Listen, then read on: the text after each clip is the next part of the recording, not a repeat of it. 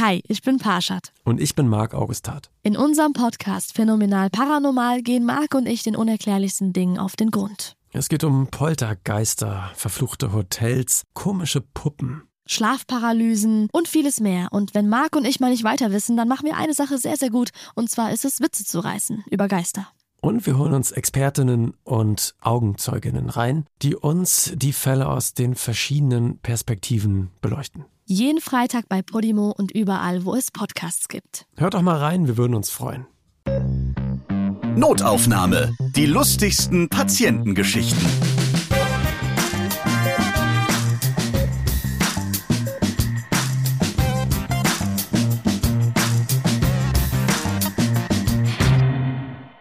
Da seid ihr wieder. Prima. Hallo, ich bin Ralf Potzus und in diesem Podcast erzählen Mitarbeiter und Mitarbeiterinnen aus dem Gesundheitswesen von ihren lustigen Begegnungen mit ihren Patienten.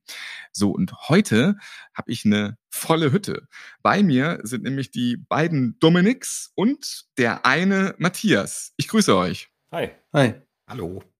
Dominik Steinbrenner war Teamleiter in der Notaufnahme. Jetzt ist er Pflegebereichsleiter und da hat er ganz schön viel um die Ohren, muss sich um Stationen kümmern wie Kardiologie, Lungenzentrum. Was ist da noch so alles angesagt bei dir, Dominik? Viel Kardiologie, das ist äh, viel Büroarbeit, aber habe das Glück, äh, dass ich ein tolles Team um mich herum habe und darf dann auch äh, Patienten sehen, ab und zu mal wieder. Und das macht dann doch auch Spaß. Der zweite Dominik ist Dominik Murer. Er ist Praxisanleiter in der Notaufnahme, also zuständig für die Einarbeitung für neue Mitarbeiter und neue Mitarbeiterinnen. Ja, da kann ich mir vorstellen, da gibt's dann auch äh, sehr viele lustige Begegnungen. Die machen wahrscheinlich am Anfang noch ziemlich viel falsch, oder? Falsch würde ich jetzt nicht sagen, das ist der falsche Ausdruck. Ich würde eher sagen, die kommen entweder direkt frisch examiniert zu uns oder von extern aus anderen Kliniken. Ich denke einfach, wichtig ist für die sie an die Hand zu nehmen, äh, sie ins Team gut zu integrieren und ihnen auch einfach ihren Arbeitsbereich zu zeigen. Und Pflege ist auch einfach einmal ein ständiges Miteinander. Man sollte sich Hand in Hand nehmen. Ich kann von denen lernen, die können von mir lernen. Somit versuchen wir immer als Team da gut durch die ganze Sache durchzukommen und die jeweiligen neuen Personen gut ins Team zu integrieren und auch auf ihren neuen Arbeitsplatz einzustellen. Da machen wir jetzt das Krankenhaus quasi komplett mit Dr. Matthias Wilken. Er ist der leitende Oberarzt in der Notaufnahme. Und das heißt, du guckst immer nur, dass alles läuft, oder? Ja, genau. Also die meiste Zeit sitze ich in so einer Art äh, Liegestuhl. in Trance. Und, ähm, und lass mir so von den Schwestern ab und zu Getränke bringen und dann auch berichten, was meine Mitarbeiter so machen. Ja. Und wenn es jetzt gar nicht anders geht, dann nehme ich meinen Gehstock und humple dann in das Patientenzimmer, wenn der Assistenzarzt Fragen hat und dann scheiße ich den erstmal zusammen und sage, das machen wir alles nicht, der Patient stirbt eh morgen. Ich sehe schon, du bist ein alter Dr. Haus Seriengucker. ja. ja. sieht doch so aus wie der. Ja. Stimmt, so eine gewisse Ähnlichkeit, ja? Ja, das mache ich tatsächlich ab und zu ganz gerne und so. Nee, also ich würde gerne mehr supervidierend arbeiten tatsächlich und nur aufpassen, dass alle anderen nicht so viel falsch machen. Ich finde übrigens sehr wohl, dass die Anfänger sehr viel falsch machen in der Notaufnahme. Aber tatsächlich stehe ich wie ähm, alle anderen auch quasi an vorderster Front und kümmere mich um eingerissene Fingernägel, Schnittwunden, Hammerverletzungen und Stürze und Verkehrsunfälle. Alles, was mehr oder weniger mit Wehtut. externer Gewalteinwirkung zu tun hat. Alle drei arbeiten in einem Krankenhaus in der Nähe von Stuttgart und ich freue mich jetzt, dass wir diese Podcast-Folge zusammen machen. Und Dominik 1 und Dominik 2, das ist, glaube ich, jetzt am einfachsten, äh, sonst kommen wir völlig durcheinander, wenn schon bei drei Gästen zwei Dominik heißen. Äh, Dominik 2, du hast das goldene Buch bei dir. Und das musst du mal erklären, weil eure kuriosen und lustigen Geschichten, die ihr so erlebt im Praxisalltag, im Krankenhausalltag, die tragt ihr dann immer in dieses goldene Buch ein. Und das hat so wirklich was, ja, was Gralsmäßiges. Das sieht aus wie, wie die Bibel. Das leuchtet richtig. Also, äh, wie lange macht ihr das schon und was tragt ihr da so alles ein? Also wie gesagt, ähm, schon in dem Vorgespräch hatten wir ja auch angesprochen, dass dieses goldene Buch von einer Kollegin mal mitgebracht wurde als sogenannter Gag. Und in diesem Gag sollte es einfach darum gehen, dass wir immer wieder witzige Dinge, aber auch einschneidende Dinge in der Notaufnahme über unsere Jahre, wo wir in der Notaufnahme arbeiten, einfach immer wieder ähm, niederschreiben, um uns da wieder dran zu erinnern, immer mal wieder auch vielleicht darüber zu lachen oder einfach Dinge wieder in den Kopf zu rufen, die mal waren, einfach auch ab und zu mal sich hinzusetzen, dieses Buch durchzustöbern, ist manchmal eine witzige Sache, die auch mal vom Albertsalltag ein bisschen ablenkt für kurze fünf Minuten und erinnert wieder an witzige Zeiten auf jeden Fall. Wir reden heute über einen zusätzlichen Schock im Schockraum, es gibt ein Chirurgenparcours und es gibt vertauschte Tote. Womit wollen wir anfangen? Beide Dominiks haben aufeinander gezeigt. Du darfst anfangen, du bist älter. Ja, gern. Wir hatten eine äh, Patientin, einen Patient im Schockraum, der schnell versorgt werden musste, hatten äh, keine Möglichkeit, großartig einen Zugang in den Patienten zu legen, was dann eben notwendig war, dass wir einen sogenannten intraosären Zugang, also einen Zugang in den Knochen legen mussten. Das Ganze ähm, kann gebohrt werden oder kann eben geschossen werden. Zu der Zeit hatten wir ähm, da noch keine Bohrer. Insofern mussten wir das eben reinschießen mit einer sogenannten Bone Injection Gun.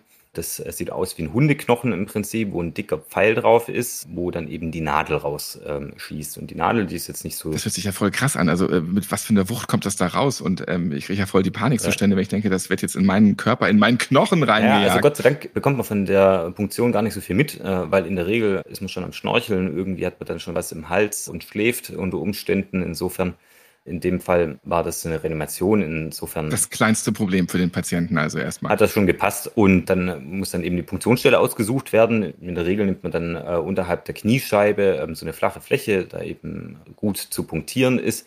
Man muss das Ganze desinfizieren. Habe ich natürlich gemacht, dem Anästhesisten äh, diesen Knochen in die Hand gedrückt und gesagt, ja komm, du hast es ja schon häufig gemacht, erfahren, patsch doch bitte das Ding da jetzt rein. Der hat es dann auch angesetzt, äh, reingeschossen und auf einmal hörte ich einen heftigen Schrei.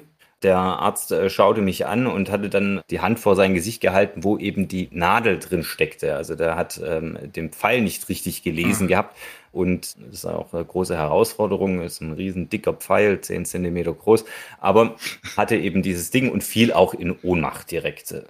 Also er hat es genau nicht in den Patienten, sondern in seine ja. Hand reingeschossen direkt. Und es müssen abartige Schmerzen gewesen sein dann. Ja, also das ähm, glaube ich ihm, dass das wehgetan hat. Äh, wie gesagt, er ist äh, direkt umgefallen. Den äh, konnte man dann ein bisschen auf die Seite zerren äh, im Schockraum. Da ging ja auch der Trubel weiter. Viel Geschrei, äh, was denn das jetzt soll. Und äh, landete dann also in der stabilen Seitenlage.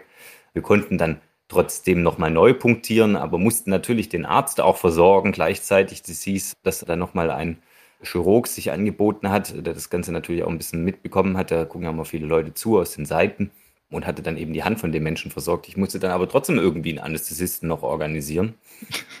Habt ihr denn so zufällig gefragt, Entschuldigung, ist hier zufällig ein Arzt anwesend? Ein Arzt. nee, ich hatte äh, den Oberarzt angerufen und der hatte mich dann total entnervt am Telefon erstmal zusammengetreten, dass auch da der Herr XY äh, vor Ort ist, der hätte ja schließlich Dienst. Und dann habe ich ihm dann äh, gesagt, naja, das äh, ist schon grundsätzlich richtig, aber der liegt jetzt halt in stabiler Seitenlage gerade da. Insofern kann der jetzt nicht helfen, er muss jetzt hier einfach runterkommen. Das geht nicht anders.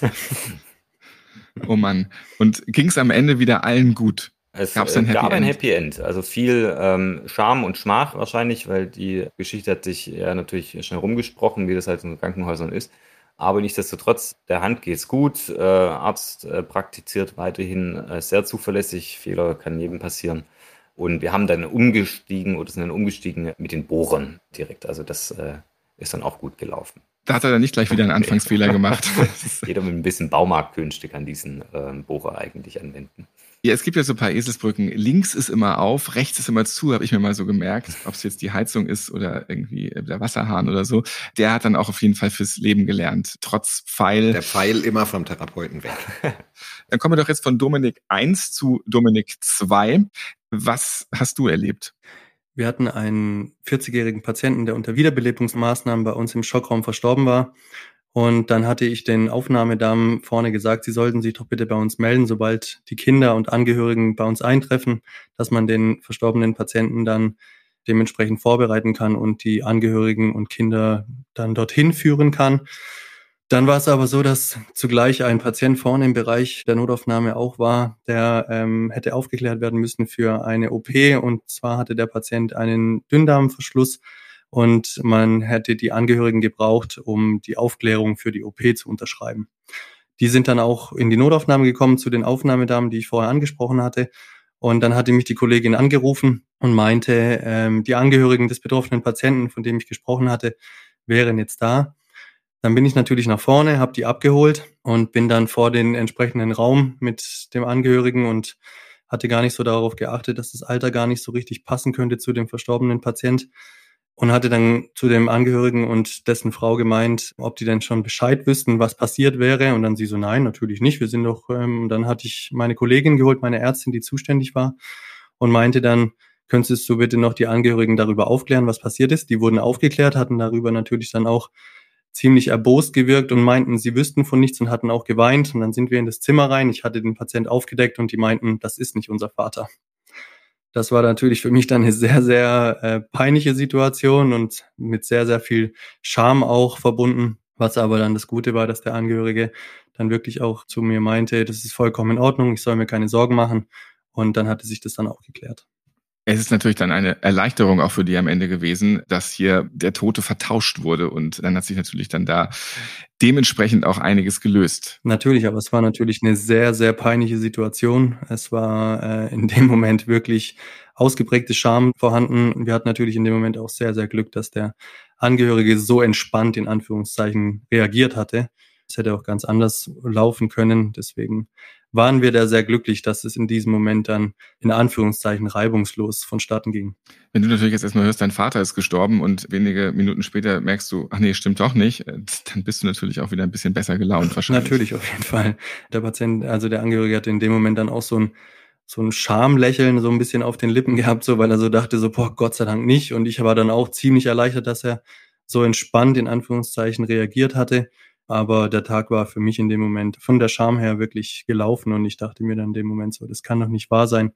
Aber sind wir nochmal mit einem lächelnden und mit einem weinenden Auge davongekommen, Gott sei Dank. Hatten die anderen Angehörigen irgendwas von einem Dünndarmverschluss gehört? Ich glaube, dass die Situation so war. Die hatten in diesem Moment gedacht, unser Angehöriger ist alt, wer weiß, was in diesem Moment passiert ist. Die kamen dahin, waren natürlich auch sehr, sehr gestresst. Die wurden angerufen und es hieß, sie sollen bitte so schnell wie möglich doch bitte in die Notaufnahme kommen, weil man so schnell wie möglich die Aufklärung unterschreiben sollte. Und dann hatten die natürlich in dem Moment wahrscheinlich in dem ganzen Stress nicht darüber nachgedacht, dass das so schnell ja nicht passieren könnte, dass deren Angehörige versterben. Und sind dann natürlich davon ausgegangen, dass es dementsprechend der eigene Vater sei, war aber Gott sei Dank nicht der Fall. Der Oberarzt, Matthias, ist dir auch schon mal sowas passiert, irgendwas vertauscht in deinen Jahren der Berufserfahrung?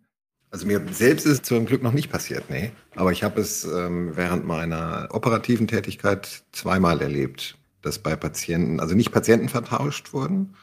Das habe ich, glaube ich, nur um mehrere Ecken mal mitbekommen. Aber dass die Seite vertauscht wurde. Oh. Ja, das ist natürlich auch sehr peinlich, wenn du am Fuß jetzt den Mittelfußknochenbruch äh, operieren willst und schneidest da rein und findest keinen Bruch und stellst dann fest, dass du das Röntgenbild vielleicht falsch schon aufgehängt hattest oder so. Also das kommt tatsächlich immer mal wieder vor, trotz aller Maßnahmen, die man ergreift und trotz aller Qualitätssicherungsbemühungen. Naja gut, in über 20 Jahren zweimal passiert. Bei, was weiß ich, wie viel, 10.000 Patienten, die an mir vorbeigezogen sind. Dann ist dann quasi nicht nur der Arzt mit dem falschen Fuß aufgestanden, sondern künftig ja. auch der Patient. Ja. Aber so der Klassiker ist ja, dass das falsche Bein amputiert wird oder so. Äh. Ja, wobei da habe ich mich schon früher mal drüber aufgeregt über diese Geschichte weil ein Bein, das amputiert wird heutzutage, sieht niemals aus wie ein gesundes Bein. Ja, also es ist nicht so, dass der Patient ein Bein hat, was scheiße ist und das andere Bein ist quasi quietschgesund und dann nimmt man ihm das quietschgesunde Bein ab. Also das hatte ich für den unwahrscheinlicheren Fall, ja, weil du intraoperativ siehst, ah, das ist jetzt das scheiße Bein, das wird halt abgeschnitten. Oder aber es ist ein Patient, der hat so eine schlechte Durchblutung, dass eh das zweite Bein dann demnächst auch fällig würde. Ja, also das kann man dann ja noch hinterherwerfen. Die haben jetzt zwar das falsche Bein abgenommen, aber das hätte sich eh nicht mehr so lange gehalten. Ja? Ist auch gar nicht mehr so gut. Eben. Also wie gesagt, das ist ein eher unwahrscheinliches Szenario. Insbesondere bei, könnte ich mir vorstellen, ja, wie gesagt, mir ist jetzt so eine Verwechslung selbst noch nicht untergekommen, dass man bei einer Amputation vielleicht nochmal ganz genau hinguckt, okay, welche Seite ist denn jetzt dran, rechts oder links? Ja, was ja aber dazu führt, dass heute wirklich sehr konsequent auch an allen möglichen Stationen in der Klinik eine Checkliste geführt wird, wo nochmal nachgefragt sind Sie der Herr Müller und die Patienten teilweise schon voll genervt. Ja, bin ich. Wann sind Sie geboren? Wer ist Ihre Schwiegermutter? Wann haben Sie das letzte Mal Urlaub gemacht? Wann haben Sie das letzte Mal gepinkelt? Und welche Seite sollen wir dann operieren? Ich habe mal gehört, man macht dann da immer so ein riesengroßes X drauf. Oder macht man das noch hier? Richtig, genau. Also tatsächlich, ich mache persönlich mache immer kleine Smileys, weil ich das irgendwie, ich finde, das Leben ist schon ernst genug, aber es wird dann auch richtig interpretiert. Also du hast auch schon Beine abgenommen? Habe ich auch schon gemacht, ja. Werbung Ich habe einen Podcast-Tipp für euch. Ganz neu gibt es als Audible Original Podcast Kebekus. Was, warum, wie, war. Eure Hosts sind in diesem Podcast die Geschwister Caroline und David Kebekus. Deutschlands erfolgreichste Comedian und ihr Bruder, der auch Comedian ist, werden euch mit ihren persönlichen Anekdoten garantiert zum Lachen bringen. Die beiden Geschwister lassen in jeder Folge ein Jahr ihres bisherigen gemeinsamen Lebens Revue passieren. Also 36 gemeinsame Jahre in 36 Folgen. Dabei schwelgen sie in Erinnerungen und kitzeln unser eigenes Gedächtnis wach. So stellen die beiden zum Beispiel für das Jahr 1986 fest, dort ist nicht nur Boris Beckers Karriere explodiert, sondern auch ein Reaktor in Tschernobyl. Und David sagt in dieser Folge drei, zehn Minuten ruhig sitzen, dass er Entschuldigung sagen immer ganz schlimm fand. Entschuldigung sagen als Kind, das ist fast so schlimm wie Danke sagen. In weiteren Folgen geht es um die erste eigene Wohnung, den 11. September, um klassische Nacktträume, die Einführung des Euro oder den 18. Geburtstag. Die 41-Jährige und ihr vier Jahre jüngerer Bruder, die haben also viel zu besprechen in ihren persönlichen Gesprächen und zeigen uns damit, wie sie zu den charismatischen Menschen wurden, die sie heute sind. Kebekus, was, warum, wie war, ein Audible Original Podcast. Dieser Titel ist enthalten im Abo und ihr könnt ihn ohne Zusatzkosten hören. Ich mach doch schon. Hört auch mal rein. Werbung Ende. Dann kommen wir jetzt zu einer Geschichte auch von dir, Matthias, wo es um psychisch Kranke geht. Ja, das ist, also sag mal, diese Geschichten erleben wahrscheinlich alle Notaufnahmen immer mal wieder. Und ein Problem der Notaufnahmen heutzutage ist, dass die Patienten in der Regel sehr schnell zu uns kommen. Ja, also in Deutschland ist es ja mittlerweile so, du liegst zu Hause und denkst so, ah, ich glaube, ich habe heute Rücken. Dann rufst du die 112 und weil die 112 nichts anderes gelernt hat, als Fahrzeuge zu disponieren, schicken die halt ein Fahrzeug. Die fahren auch immer um mein Haus rum, den ganzen Tag mit Martinshorn. Ich glaube, das machen die auch nur, um mich zu ärgern einfach. Ja. Wir sagen immer zueinander, wenn wir das hören, so bei der Arbeit sind, sagen wir immer, hör, sie spielen ja. unser Lied. Das sagen wir immer. ja, ich höre es immer wieder. Das ist der Ohrwurm. Es gibt, glaube ich, auch irgendwann gab es mal vor ein paar Jahren das Gesetz, dass die immer das Martinshorn anmachen müssen. Und seitdem machen die das, glaube ich, auch immer. Ne? Hm. Nee, tatsächlich ist es so, die meisten Rettungsdienstmitarbeiter, die ich kenne, fahren zwar gern mit Signal, aber dann nicht ständig. Ja, also wenn die jetzt vor sich ähm, keine Fahrzeuge haben oder so, dann machen die zumindest das Horn auch gerne aus. Aber tatsächlich ist es so, wenn dann was passiert, dann müssen die sich natürlich rechtfertigen, warum haben sie das Horn ausgemacht? Ja, das war mir einfach zu laut. Ja, also dann kannst du natürlich den unerwartet von rechts in deine Straße einfahrenden Pkw auch nicht so gut warnen, wenn du ohne Horn fährst. Dann kommen wir jetzt wieder zurück zu deiner Geschichte, wo es um den psychisch Kranken ging. Ach so, ja, genau. Aber die Einleitung war ja, dass äh, die Patienten sehr schnell in die Notaufnahme reinkommen, entweder mit dem Rettungsdienst oder zu Fuß, wie auch immer. Dann sind sie ganz schnell da. Und ein Großteil, was viele Leute, die jetzt nicht im medizinischen Bereich arbeiten, vielleicht auch nicht wissen, ein Großteil unseres Klientels in der Notaufnahme sind ja nicht die schwer verletzten, polytraumatisierten Unfallopfer oder Leute, die vom Dach gefallen sind oder verbrannt sind, sondern Leute, die aus Pflegeheimen kommen. Ja, weil eben im Pflegeheim wenig Möglichkeiten bestehen zu sagen, ah, dann machen wir mal einen Termin beim Hausarzt, dann ist die Hausarztpraxis nicht barrierefrei oder die orthopädische Praxis. Und das ist die Erklärung, dass es mehr Martinshörner gibt, weil es Ganz gibt genau. viel mehr ältere Deutsche und deswegen fahren viel mehr Notarztwagen durch die Gegend. Da haben wir's. Nicht zuletzt musst du streng genommen, wenn das Pflegeheim anruft und sagt, ja, die Oma Müller ist gefallen, wir müssen die, weil wir, manche sagen dann das Gesetz, manche sagen unsere Vorgesetzten, unsere Betreiberkette sagt, wir müssen jeden Bewohner, der gefallen ist, in die Notaufnahme schicken. Ja. Das ist zwar ein Missbrauch der Notaufnahme, aber ist ja egal. Jedenfalls, wenn die dann anrufen, dann musst du eigentlich ein Fahrzeug hinschicken, was möglichst schnell da ist, weil der Disponent ja auch nicht sehen kann, wie verletzt ist denn jetzt die Oma Meier. Ja. Und da kannst du keinen Krankenwagen hinschicken, weil der Krankenwagen in der Regel gar nicht so schnell zur Verfügung steht. Also musst du einen Rettungswagen hinschicken. Wie dem auch sei, in die Notaufnahme können die Patienten schnell. Wenn sie dann aber bei uns sind, dann sagt die Leitstelle, ah, da sind die ja gut aufgehoben. Ja, wenn wir dann sagen, okay, Obermeier ist jetzt fertig, hat entweder gar nichts, was wir feststellen können, oder hatte nur eine Platzwunde, ist genäht worden, kann jetzt wieder zurück ins Pflegeheim. Dann sagen die, oh, in der Notaufnahme sind die gut aufgehoben, da kriegen die zu essen und zu trinken und können Sportschau gucken. Und da sind lauter Leute, die sich um die kümmern. Und wir machen jetzt erstmal alles andere. Und dann ist die Wartezeit dann manchmal schon drei, vier, fünf Stunden auf den Rücktransport. Das heißt, wir haben sehr oft Patienten, die bei uns sich aufhalten, die versorgt sind, die aber alleine nicht mehr weggehen können oder die man nicht alleine weggehen lassen kann. und die uns dann aber mitunter Ressourcen kosten, weil wir auf die aufpassen müssen, weil wir sie ständig einfangen müssen. Ja. Neulich habe ich eine Oma wieder einfangen müssen, weil ich ging so meiner Wege und sah aus dem Augenwinkel, dass die sich also aus der Wagenhalle entfernte und habe dann quasi noch, wie ich mich in diese Richtung bewegte, habe ich gesehen, wie sie so in Zeitlupe in ein Loch gefallen ist, was da ausgehoben war von der Baustelle. Und es hat noch geregnet, das heißt, das heißt sie ist fast noch ertrunken.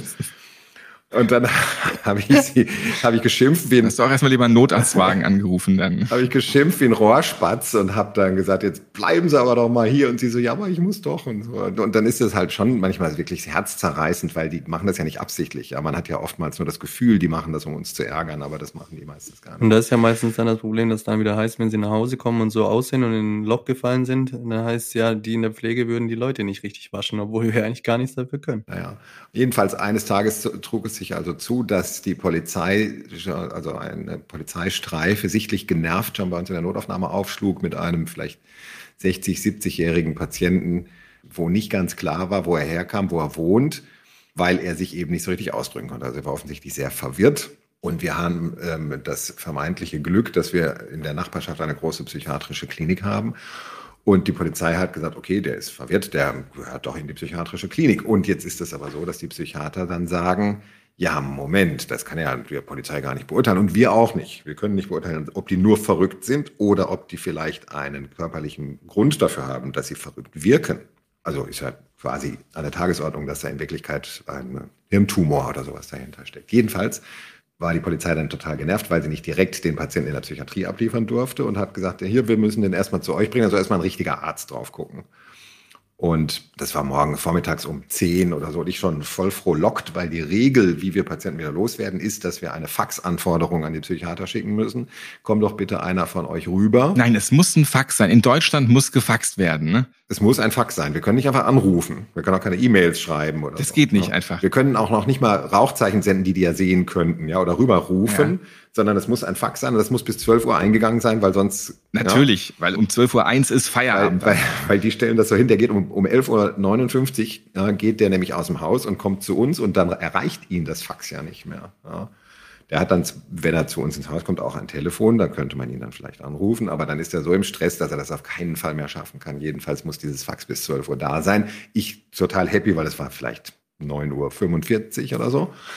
Habe ich angerufen, habe gesagt, hör mal zu, hier so und so. Was für Untersuchungen hättet ihr denn gerne, die wir machen, dass wir den euch gleich rüber schicken können? Ja, der muss erstmal von gesehen werden von einem Kollegen, von einem Konsiliararzt. Und ich so, ja, ja, ich schicke das Fax sofort weg. Und dann ist es wie immer, ja, Fax geht erstmal fünfmal nicht durch oder so, war aber dann tatsächlich noch rechtzeitig drüben. Dann habe ich gesagt, okay, wenn ihr mir garantiert, dass dieser Konsiliararzt auch pünktlich kommt, um kurz nach zwölf, dann schicke ich euch den Patienten nicht mit der Polizei rüber. Und der Patient hatte natürlich so, jetzt er hatte keine Verletzungen, er hatte auch keine, wir haben kurzes Blut untersucht, aber jetzt auch keine offensichtliche Entgleisung. Und der war eigentlich auch anfangs recht gut führbar, war aber dann, nachdem natürlich dieser psychiatrische Konsiliar nicht kam um zwölf und auch nicht um eins und auch nicht um zwei, war der Patient dann zunehmend verwirrter und beaufsichtigungspflichtig, was wir aber natürlich nicht leisten können, weil wir haben ja nicht genug Personal, um jeden Patienten dann da noch ähm, jemanden ans Bett zu setzen. Und dann zack, wieder Matschwitze. Ja, und da war ich schon sehr geladen und ging dann an dem Raum vorbei, wo mehrere Patienten, unter anderem jener Patient, lagen. Und da habe ich gesehen, dass der da stand und eine Schere in der Hand hatte, was der Geier Bordier dann sich angeeignet hatte. Und sehr nah an einer anderen Patientin stand. Und ich habe mich dann erst erschrocken, habe aber dann gedacht, na gut, der will wahrscheinlich nur sich von diesem venösen Zugang befreien, der mit so einer Binde befestigt war.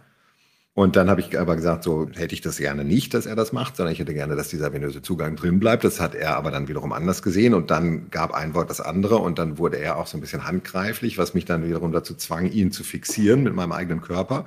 Und während ich also mit der einen Hand seine Hand mit der Schere hielt und mich auf ihn legte, dass er sich nicht so bewegen konnte, klingelte das Telefon in meiner Hosentasche und die Psychiatrie war dran und ich so, ach, das ist ja toll, jetzt fragen Sie wahrscheinlich nach, wo der Patient bleibt. ähm, war dann Ich habe gerade an Sie gedacht. Stationsärztin dran, die sagte, ich habe da einen ja Patienten, den, den würde ich Ihnen gerne vorstellen. Ich so, ja, in der Notaufnahme. Ja, ja, als Notfall. Ja, ja, jetzt sofort. Ja, ja, was hat er denn? Ja, er ist vor vier Tagen umgeknickt und hat jetzt Schmerzen im Fuß. Und das hat mir in dem Moment so dieses ganze Paradox dieser gegenseitigen Patientenvorstellungen nochmal vor Augen geführt. Und dann habe ich gesagt, ja, wenn Sie das machen, ja, dann schicke ich Ihnen auf einmal zehn Patienten, die ich alle bei Ihnen ablade. Und jedenfalls hatte ich aber dann einen Grund, weil der Patient eben mit dieser Schere vermeintlich die Nachbarpatientin angreifen wollte, dass ich gesagt habe, okay, jetzt kommt die Polizei und die fährt ihn sofort rüber, weil ich einfach da dann auch nicht mehr die Kapazität der Notaufnahme gesehen habe, noch weiter auf den aufzupassen. So ist es dann halt, ne? Die eine Seite muss einen Fax schicken, die andere kann ganz schnell auf dem Handy anrufen. Und das ist jetzt quasi dann das Ärzte-Schnick-Schnack-Schnuck, mhm. ne? Also Fuß gegen Schere, Schere schlägt Fuß. Immer. Immer. Das Problem, was ja Matthias auch noch gesagt hat, ist ja folgendes, dass wir nach der Behandlungszeit, die sich meistens so, wenn jemand kommt mit dem Patienten, der sich einen Fuß auf vier Tagen umgeknickt hatte, die Behandlungszeit mit Röntgen und äh, Versorgen des Fußes, wenn es zu keiner Fraktur kommt, sehr oft so ist, dass wir einfach sehr, sehr lange Zeit haben, um äh, überhaupt auf den Rücktransport zu warten. Und meistens ist es auch oft so, dass wenn die Patienten zu Hause wohnen und es alles sehr, sehr schnell gehen muss, vergessen die gerne ihren Schlüssel zu Hause. Und wenn dies der Fall ist, gibt es auch oft keine Nachbarn, die die Türe öffnen können. Und das ist nachts um zwei. Und dann kommt der Patient, obwohl er schon längst von uns versorgt ist und vier Stunden bei uns schon zuvor in der Notaufnahme war, wieder zu uns zurück und schläft bei uns bis acht Uhr und dann um acht Uhr mit derselben Situation und er hat keinen Schlüssel und auch keinen Nachbar, der ihm die Tür öffnen kann, dann wieder nach Hause fährt. Aber das ist gut zu wissen, wenn ich mich mal wieder versehentlich aussperre, dann fahre ich jetzt auch immer in Notaufnahme. Da wird dann wenigstens an mich gedacht und es Brötchen. gibt noch ein, ein warmes Brot Richtig. und ein Bett. Du darfst aber die Schere nicht vergessen, die mitzunehmen. Ich nehme die Schere mit, natürlich, klar. Weil ich weiß, nachts gibt's kein Fax mehr dahin. Ich bleib bei euch. Richtig. Und die Schere bringt dir auch nichts in dem Moment. Matthias, du warst auch längere Zeit mal mit der Polizei unterwegs oder hast für die gearbeitet. Ja, ich habe tatsächlich, wie soll ich sagen, nebenberuflich oder ich war Teil einer Gruppe von Ärzten. Ich stand auf einer Liste, die von der Polizei gesucht Direktion Heidelberg angerufen werden konnte für verschiedene Sachen. Meistens waren es Blutentnahmen, oft waren es Haftfähigkeitsuntersuchungen, manchmal auch Leichenschauen und solche Dinge. Ja, da kam man ziemlich viel rum und das war eigentlich für mich ganz praktisch, weil also erstens hat es natürlich ein bisschen Geld gebracht, aber vor allem dachte ich, es kann nie schaden, wenn man möglichst viele Polizisten kennt. Und er konnte auch so seine Sozialstunden auch abarbeiten, das ist auch nicht mhm. schlecht. Ja, das war auch. das, genau, es war nämlich eigentlich Strafdienst, genau. er musste das machen. Ja.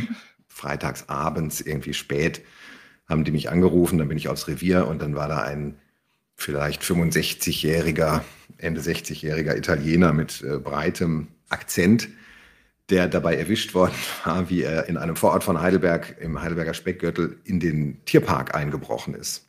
Das hat so eine Art, also kein Streichelzoo, sondern da sind halt so Kanickel und Vögel und, und Esel und so, die man füttern kann. Und der ist da eingebrochen und dann wurde er natürlich erwischt und dann haben die ihn mal pusten lassen, hat er irgendwie 1, irgendwas Promille gehabt. Und dann hat er ihnen folgende Story erzählt, nämlich hatten die seine Enkel kleine Häschen bekommen. Und dann war es aber, wie es halt so oft ist, die konnten sich nicht richtig kümmern, Familie wollte in Urlaub und und und. Dann hatte man sich entschlossen, die Häschen dem Tierpark zu spenden. Und dann war das Geschrei und das Geweine so groß in der Familie und der Großvater hat so Mitleid gehabt mit den Kindern, dass er sich abends betrunken hat und ist dann in den Tierpark eingebrochen und wollte die Häschen zurückholen. Und dann hat er da gesessen, das war eine relativ große Runde, standen relativ viele Polizisten und Polizistinnen drumherum. Und dann hat er am Schluss, als er dann fertig war mit seiner Geschichte, hat er so die Arme verschränkt, hat sich zurückgelehnt und hat gesagt, und ich bereue nicht. Und alle Umstehenden so, oh süß. und ich bereue nicht. Das ist gut. Ist das tatsächlich ein Vorteil, wenn man sehr viele Polizisten kennt? Ja, das ist auf jeden Fall ein Vorteil, wenn du mit mehreren Promille irgendwas machen möchtest im Tierpark. Nein, aber wenn du, was weiß ich, du wirst jetzt angehalten, ja, und meistens halten sie dich ja an, weil vielleicht ein Scheinwerfer kaputt ist, ein Reifen platt oder sonst irgendwas oder ein Rücklicht geht nicht, ne? Und dann nutzen sie ja die Gelegenheit zu sagen, ja, wo kommen sie denn her, wo wollen sie denn hin, zeigen sie mal ihren Verbandkasten und so, dann haben sie was getrunken. Und so picken die sich ja dann teilweise auch die Leute raus. Die picken ja die nicht raus, alle, weil die Schlangenlinien fahren. Ja? Sondern dann sagen sie, hm, ihre, ihre Augen sind so rot, haben sie denn vielleicht mal irgendwie Koks genommen in den letzten mhm. Tagen? Sind sie einverstanden, wenn wir einen kleinen Urintest machen? Und das machen die alles nicht, wenn die so sagen, ach, das ist der Dr. Wilke, den kennen wir doch, ja, gute Fahrt, tschüss. Ja, es ist tatsächlich nützlich, sein Namensschild äh, ein zweites irgendwie im Handschuhfach zu haben und es äh, fällt an einem, ah, Sie wollten einen Ausweis, ah, okay, hier, jetzt habe ich mein Namensschild aus. Also äh, das ähm, hilft schon. Ja, als Trick, man braucht einfach nur so eine Polizeikelle, weil das legen die doch auch immer vorne dann rein, damit die anderen immer sehen, guck mal, das ist einer von uns, den lassen wir mal passieren ja. hier. Ne? Also man braucht nur diese Polizeikelle, das reicht schon. In den 90ern gab es den vermeintlichen Trick, dass man ähm, einen Aufkleber Gewerkschaft der Polizei auf sein Auto geklebt hat, aber das haben die, glaube ich, ziemlich schnell spitz gekriegt. Das ist auch sehr verpönt. Das wird auch in einigen Kreisen in Hamburg und Berlin sofort angezündet. ja. Darf nicht das Auto im ja. Kreuzberg stehen lassen. Aber das ist ja hier auch Notaufnahme der Podcast für ähm, die Geschichten aus dem Gesundheitswesen. Mit der Polizei machen wir es vielleicht mal ein anderes Mal. Ja. Genau. Dominik eins, wir haben dich jetzt schon lange nicht mehr gehört. Vielleicht hast du noch eine Abschlussgeschichte ähm, in äh, unseren alten Krankenhäusern, in denen wir gearbeitet hatten, Dominik 2 äh, und ich, da hatten wir eine Tradition im Nachtdienst äh, und zwar ist immer die innere Notaufnahme gegen die chirurgische Notaufnahme angetreten. Also da war früher deutlich weniger los, schon zehn Jahre her. Und wir sind in verschiedenen Disziplinen angetreten. Irgendwie haben wir die Töpfe weit äh, geschmissen oder schlittern lassen auf dem Boden zum Röntgen oder sind mit Rollstühlen in ein Parcours gefahren. Und das war auch äh, bei uns eines Nachts so, äh, dass wir gegen die Chirurgie angetreten sind und in einem Parcours über die Rettungseinfahrt, in die Radiologie, an den Aufzügen vorbei und wieder zurück und dann eben in so eine Sitzecke. Und äh, wir waren eigentlich vorne in Führung äh, gewesen. Es hat sich dann aber ein Unfallchirurg an uns vorbeigesneakt im, äh, im Wettrennen und ähm, schmiss dann vor mir die Sitzgruppe auf den Boden, äh, sodass ich da volle Kanne reingedonnert bin. saßen aber keine Patienten in dem Nein, Moment auf den Stuhl. Da war keiner da natürlich. Und dann lag ich dann eben in dieser Sitzgruppe und der hat mich nur angeguckt und hat gesagt, bei diesem Spiel gibt es keine Regeln. Und ist dann eben weitergefahren. also dann, äh, ja, das waren noch bessere Zeiten in der Notaufnahme. Da war das noch möglich. Waren die Chirurgen immer die Bösen oder wie? Ja, die Slytherins. Kann ich jetzt natürlich nicht sagen, weil ich bin natürlich Team Slytherins traditionell, aber dadurch, dass der Matthias ja Vertreter der Chirurgen ist, äh, kriege ich dann noch eine geschmiert. Das muss jetzt im Nachgang nicht mehr sein. Man nennt ihn auch liebevoll Matthias Snape. Ja, weil sich am Ende immer rausstellt, ich bin eigentlich doch der Gute. Ja.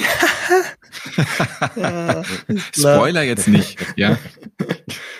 Vielen Dank an die beiden Dominiks, Dominik Steinbrenner und Dominik Mura. Der eine ist Teamleitung in der Notaufnahme gewesen und jetzt Pflegebereichsleiter. Ja, und der andere, der ist zuständig für die Einarbeitung für neue Mitarbeiterinnen und Mitarbeiter. Jetzt hast du gar nicht verraten, ob es da wirklich so viele Pannen und Peinlichkeiten gibt, aber du sagst ja nö. Ne? Ja, schon, aber dann würden wir wahrscheinlich nie fertig werden. Ähm, ja, dann unterhalten wir uns noch mal ein anderes Mal bei Notaufnahme genau darüber. Genau, da unterhalten wir uns ein anderes Mal, wo wir dann Pleiten, Pech und Pann der Anfänger einfach mal als neues Kriterium mit aufgreifen. Das hört sich sehr gut an. Der überlebt keinen Dienst mehr. Und vielen Dank auch an Dr. Matthias Wilken, leitender Oberarzt in der Notaufnahme und bester Freund der Polizei. Ja, vielen Dank. Notaufnahme könnt ihr auf allen Podcast-Plattformen hören, zum Beispiel auch bei Audio Now, bei Deezer oder bei Spotify. Ich bin Ralf Potzus und ich freue mich, wenn ihr diesen Podcast abonniert und weiterempfehlt, liked und natürlich wieder hört. Bis zum nächsten Mal. Notaufnahme. Die lustigsten Patientengeschichten. Ihr seid Ärztin, Arzt oder Arzthelfer, ihr arbeitet im Gesundheitswesen, ihr habt auch unterhaltsame Geschichten mit Patienten erlebt, dann schreibt uns gerne an notaufnahme.podever.de. Und nächstes Mal hört ihr ich war im ersten Jahr meiner Weiterbildungszeit und äh, hatte einen jungen Patienten und der hat Narkose bekommen und junge Männer, die Narkose bekommen, das wissen jetzt Narkoseärztinnen und Ärzte ganz gut, die sind immer so ein bisschen specialiges Klientel, ja, brauchen vielleicht manchmal auch ein bisschen mehr Narkosemittel, sehr aufgeregt immer. Und der hatte schon Narkose, der hat schon geschlafen, ich habe den beatmet und in dem Moment wacht dieser Patient auf einmal wieder auf zieht sich diese Larynxmaske raus, schreit Superman, legt sich wieder hin, schlafen und, und ich denke so, was ist denn das jetzt für ein Film? Notaufnahme. Die lustigsten Patientengeschichten. Eine Produktion von Pot Ever.